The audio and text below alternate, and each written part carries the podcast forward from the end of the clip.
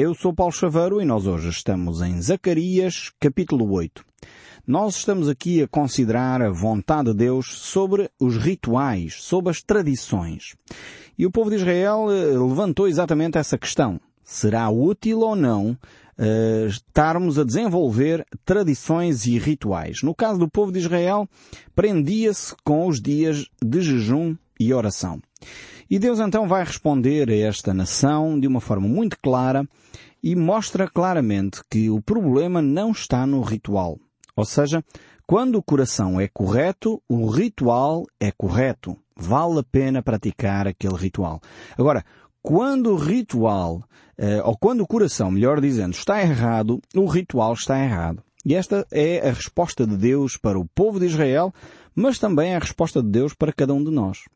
Nós devemos analisar sempre as nossas motivações. Quantos rituais, quantas procissões, quantas tarefas nós desenvolvemos no nosso dia a dia que efetivamente o nosso coração, a nossa motivação não está uh, virada para aí. E nós temos que avaliar as nossas motivações, pois Deus avalia o nosso coração. Então, neste capítulo 8, nós vamos continuar a ver exatamente aquilo que é a vontade de Deus para o seu povo. E depois vamos ver ainda que Deus tem um propósito em relação à nação de Israel uh, e os rituais em si não alteraram o propósito de Deus. Ou seja, o facto de Israel praticar jejum, o facto de Israel praticar as suas orações, não foi isso que alterou a vontade de Deus. Não foi isso que alterou o braço de Deus. É necessário fazer aqui uma pausa porque eu estou só a fazer uma pequena re recapitulação daquilo que nós já vimos até agora. E é importante dizer porque muitas vezes nós pensamos eh, que o jejum, a oração, os dias feriados, os rituais que nós temos, é isso que vai mover o braço de Deus. E há aqui um mistério que a palavra de Deus nos mostra, que é o mistério da graça e da misericórdia de Deus. Ou seja, Deus muitas vezes age para além das nossas atitudes, para além do nosso merecimento. E isso é a graça e a bondade de Deus. E é o que Deus está a dizer aqui por outras palavras ao povo de Israel. Ou seja, os rituais em si mesmo não foram eles que provocaram Deus ter um propósito definido e claro para a nação de Israel. Uh, ou seja, o que fez com que Deus tivesse esse propósito altruísta, um propósito grande para a nação de Israel, foi a sua graça. E aliás, o apóstolo Paulo, na carta aos Romanos, no capítulo 9, verso 15, ele diz assim, Pois ele disse a Moisés, estamos a falar de Deus que fala com Moisés, terei misericórdia de quem me aprover ter misericórdia e compadecer-me-ei de quem me aprover ter compaixão. Assim, pois, não depende de quem quer ou de quem corre, mas de usar Deus a sua misericórdia. Que texto tremendo. E nós temos que entender aqui, eh, de facto, o mistério da ação de Deus. Há aqui um mistério nestas palavras que nós não conseguimos vislumbrar. Ou seja, Deus não é um Deus injusto. E por outras palavras, nós poderíamos entender mal o que o apóstolo Paulo está aqui a querer dizer e ficar naquela atitude de dizer, então não vale a pena nós fazermos nada, porque não depende de mim, então vou ficar aqui amoado a um cantinho sentado, fazendo birra. Porque afinal de contas Deus faz como Ele quer. Eh, esta seria a má compreensão da misericórdia de Deus. Eh, nós temos de entender que Deus é um Deus bondoso, um Deus de misericórdia, um Deus de graça e aparentemente nesta injustiça, eu digo aparentemente porque não há injustiça na misericórdia, não há injustiça na graça, é um favor imerecido, ou seja, é uma bondade extrema que vai para além do nosso merecimento, isso é graça e misericórdia. Deus quer estender ao seu povo. Então, Paulo coloca essa expressão, enfim, citando aqui aquilo que Deus diz a Moisés, eh, porque Moisés estava a orar e a interceder pelo seu povo, e Deus mostra a Moisés claramente que isto não tem a ver com a oração de Moisés, tem a ver com a misericórdia de Deus. Eh, não é que não seja importante nós eh, orarmos, não é isso.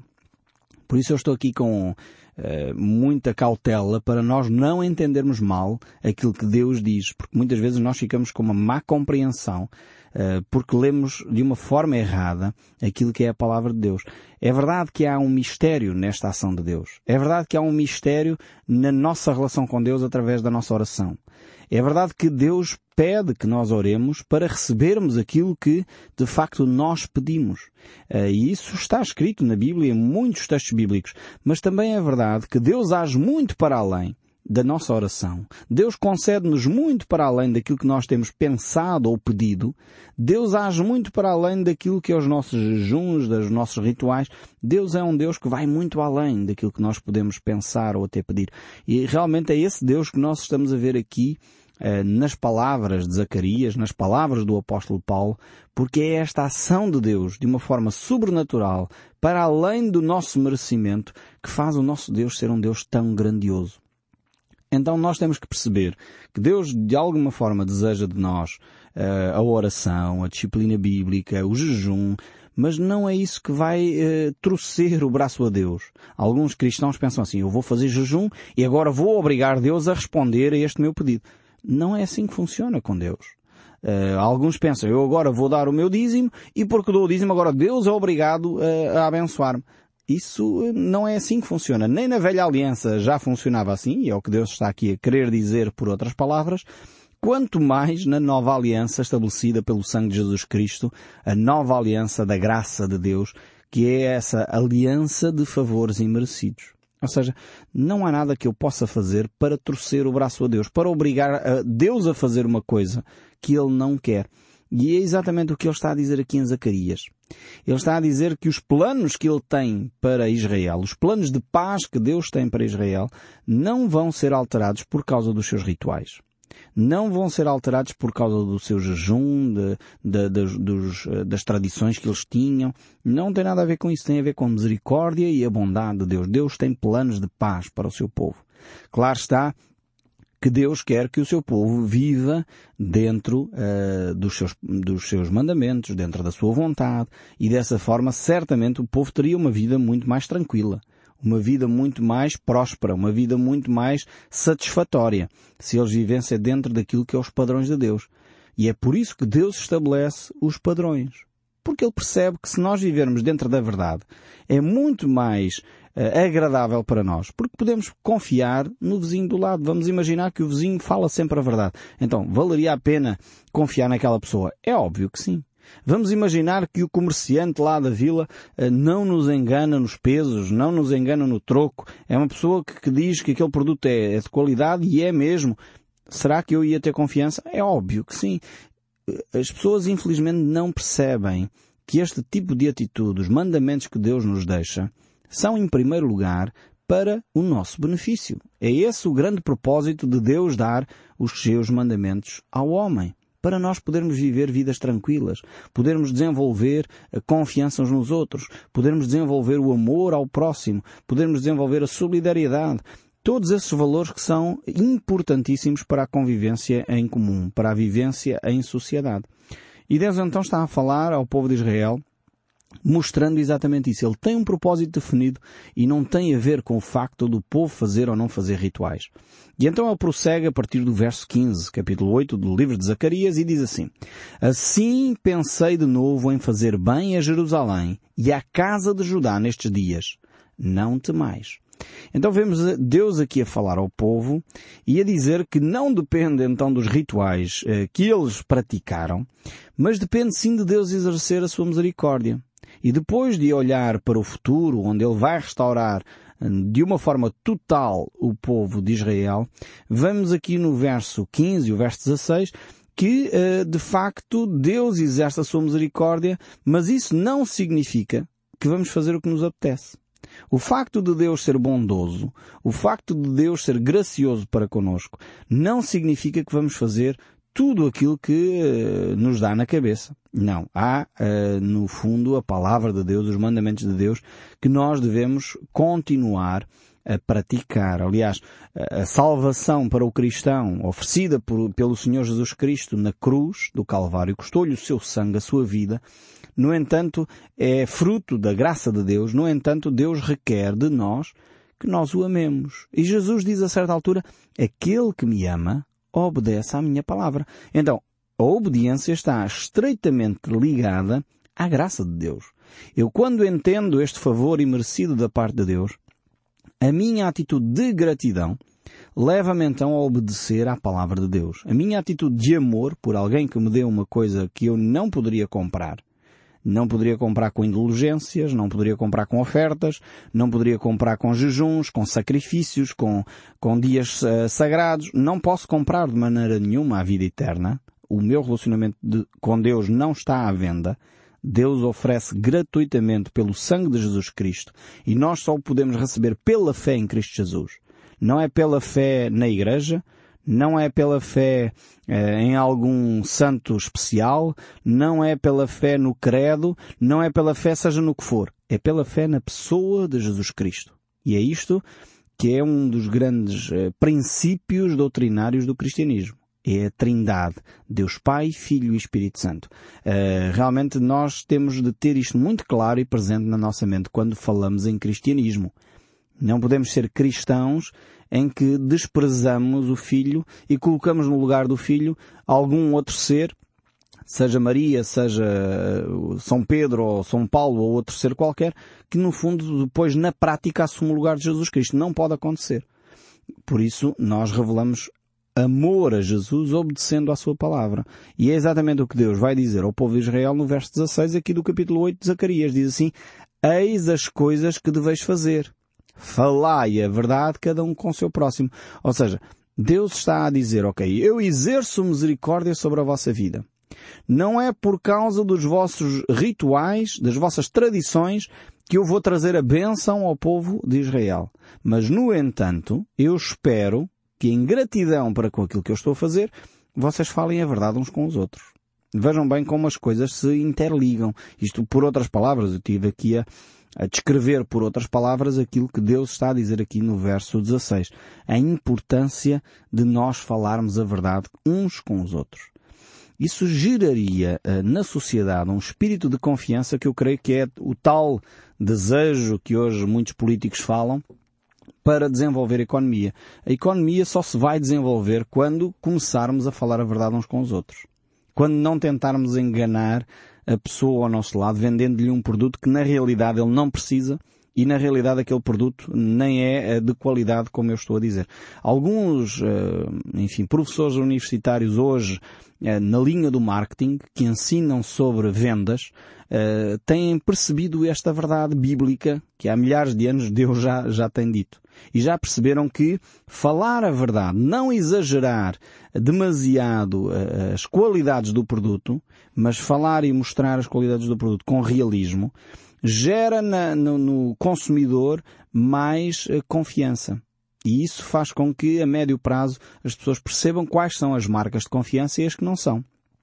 Não basta baixar o preço dos produtos, não basta de, eh, eh, portanto, descrever o produto exagerando as suas qualidades, mas é necessário trazer um realismo eh, para que o consumidor se sinta confiante ao comprar aquele produto. E já imaginou o que aconteceria se as seguradoras, os bancos, quando vendem os créditos de habitação, os outros créditos todos, falassem a verdade? Já imaginou o que seria se os políticos falassem a verdade quando estão em campanha em vez de enganarem a população fazendo promessas que eles não imaginam sequer que capazes de cumprir, já imaginou o que seria, de facto, termos uh, homens e mulheres que na sua caminhada diária falassem a verdade? Se os maridos falassem a verdade às mulheres e as mulheres aos maridos, se os patrões falassem a verdade aos empregados e os empregados aos patrões, como seria diferente a nossa sociedade? Eu creio realmente que isso iria gerar uma onda de confiança tal que nós poderíamos sentir-nos seguros uh, na aquisição de produtos, nas relações interpessoais, no nosso casamento, porque na realidade nós saberíamos que com aquela pessoa nós podemos confiar.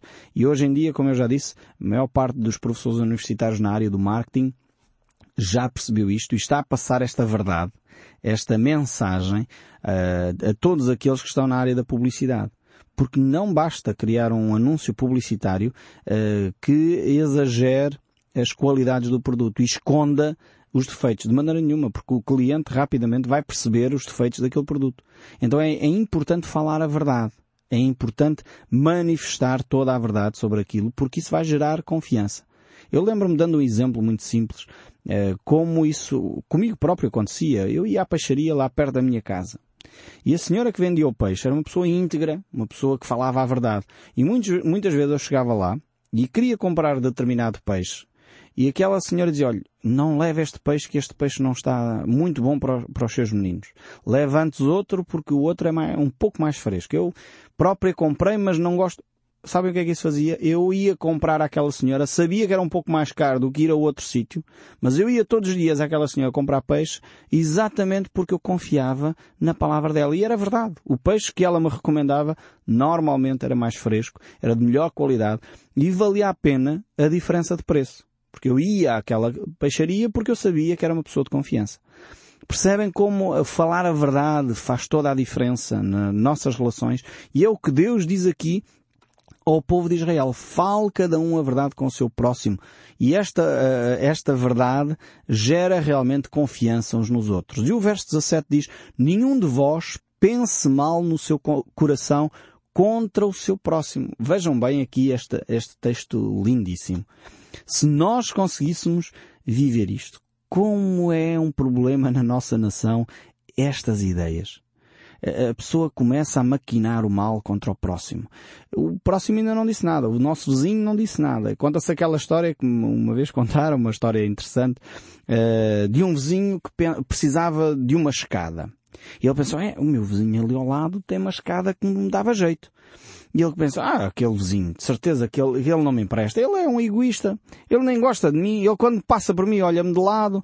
Ele é uma pessoa extremamente metida com ele próprio. E ia caminhando para a casa do vizinho a pensar isto. Ia pensando mal contra o seu próximo. Não, ele não é capaz. Até ainda da outra vez, a semana passada, ele estava a falar comigo assim num tom muito esquisito. E bate à porta do vizinho e diz, olha, obrigadinho, não quero a sua escada. Nem sequer lhe tinha pedido a escada, mas já estava a dizer que não queria. Porquê? Porque eles tinham alimentado no seu coração maus pensamentos contra o vizinho. E, e, provavelmente, se calhar, o vizinho até lhe emprestava a escada de bom ânimo e de bom agrado e ficaria até satisfeito por isso.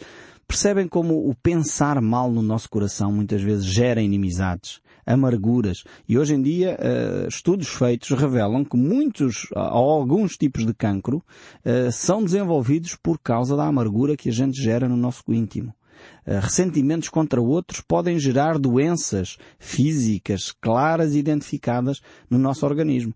Então é, é, é terapêutico nós não pensarmos mal contra o nosso vizinho. Há pessoas que estão sempre a pensar mal. Ah, aquela pessoa disse-me isto, mas o que ele queria era dizer outra coisa. Eu tinha um avô que era assim. O meu avô via sempre o outro lado. A pessoa disse uma palavra às vezes inocente e ele já estava a pensar, não, o que ele quis dizer foi. Percebem como muitas vezes isto afeta as nossas relações. Ninguém pense mal no seu coração contra o seu próximo. Verso 17 ainda diz, nem ame o juramento falso. Ou seja, não ama a mentira. Se por um lado devemos falar a verdade, por outro lado não devemos amar a mentira. Porque todas estas coisas eu aborreço, diz o Senhor. Aqui temos uma palavra extremamente forte. Deus aborrece ou Deus odeia hum, algumas coisas. É verdade. Muitas pessoas pensam, então mas Deus não é amor. Como é que Deus que é amor aborrece? Como é que Deus que é amor odeia? É verdade. Quando nós amamos, temos que aborrecer algumas coisas.